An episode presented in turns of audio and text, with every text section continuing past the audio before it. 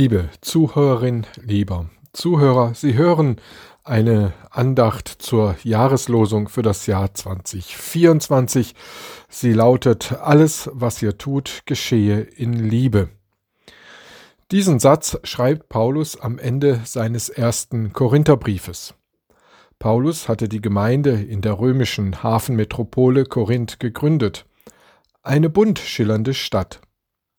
Am Anfang Solange Paulus sich in Korinth aufhielt, war alles gut. Da hat sich die Gemeinde gut entwickelt. Aber er zog weiter. Sobald er weg war, spaltete sich die Gemeinde. Ich gehöre zu Paulus, ich zu Apollos, ich zu Petrus, ich zu Jesus. Es herrschte ein großer Konkurrenzkampf in der Gemeinde.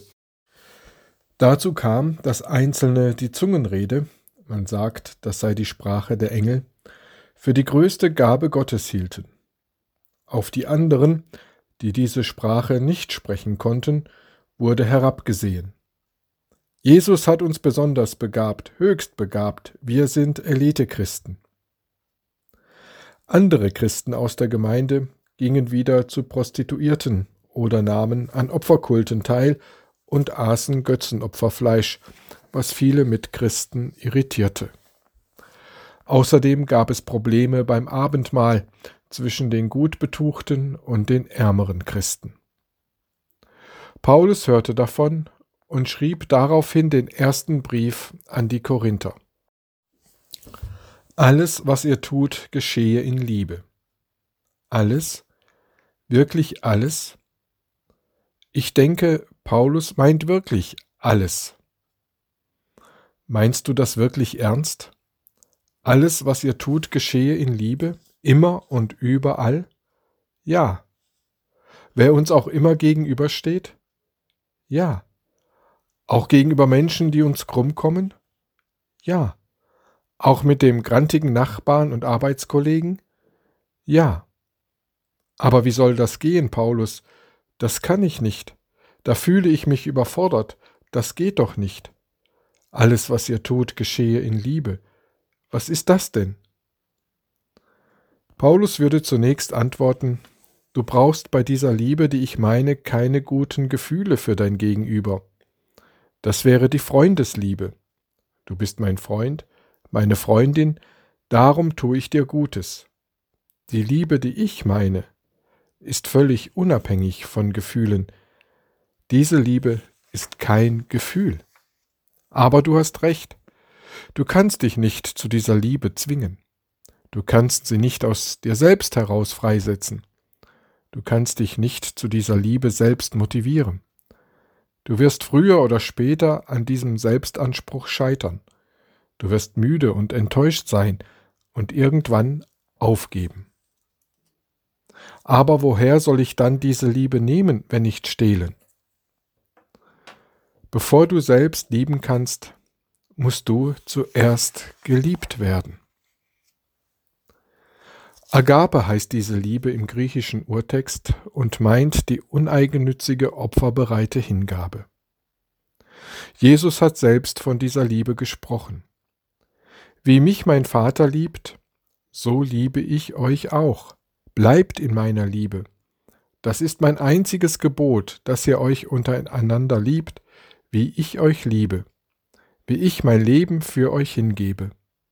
Daran wird jeder erkennen, dass ihr mir nachfolgt, meine Jüngerinnen und Jünger seid. Also, diese Liebe guckt nicht hin und wieder aus unseren Knopflöchern heraus und verschwindet wieder. Sie überfällt uns auch nicht plötzlich emotional und sorgt für ein paar Highlights in unserem Leben. Sie versteckt sich auch nicht und wartet darauf, dass ich sie suche und finde.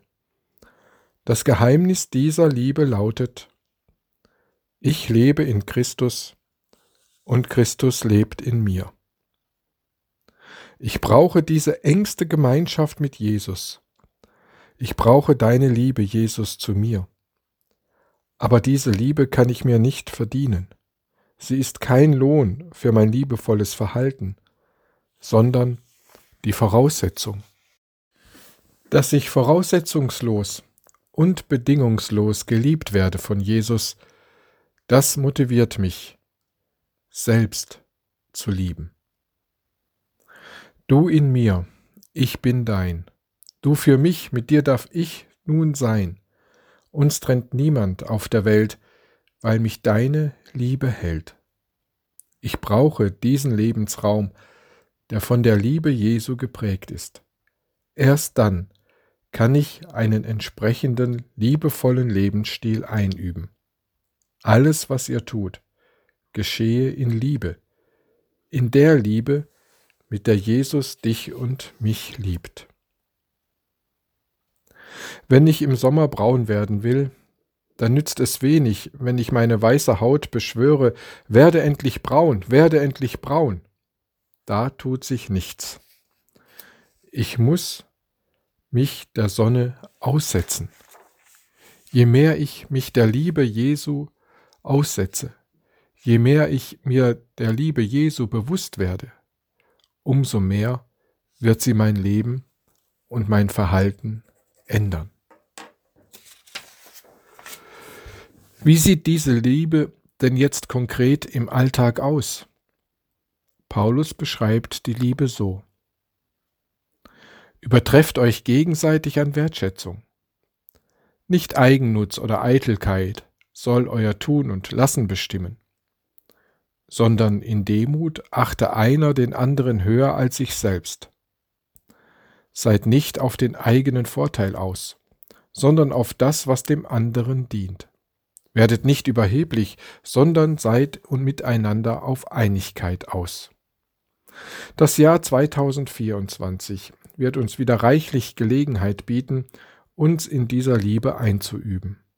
Die Christen in Korinth richteten zeitweise ihr Leben nicht nach dieser Liebe aus. Aber Jesus hat sie nicht aus seiner Liebe rausgeschmissen, nach dem Motto, ihr seid meiner Liebe nicht wert. Das bringt Jesus nicht übers Herz. Er hat Paulus geschickt. Paulus hat sie an die Liebe Jesu erinnert und sie gestärkt, aufgerichtet, aufgemuntert, motiviert.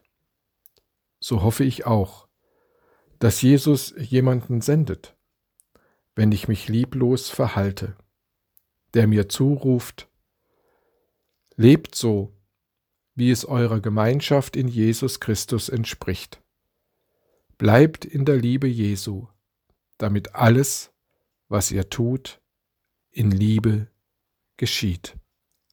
Amen.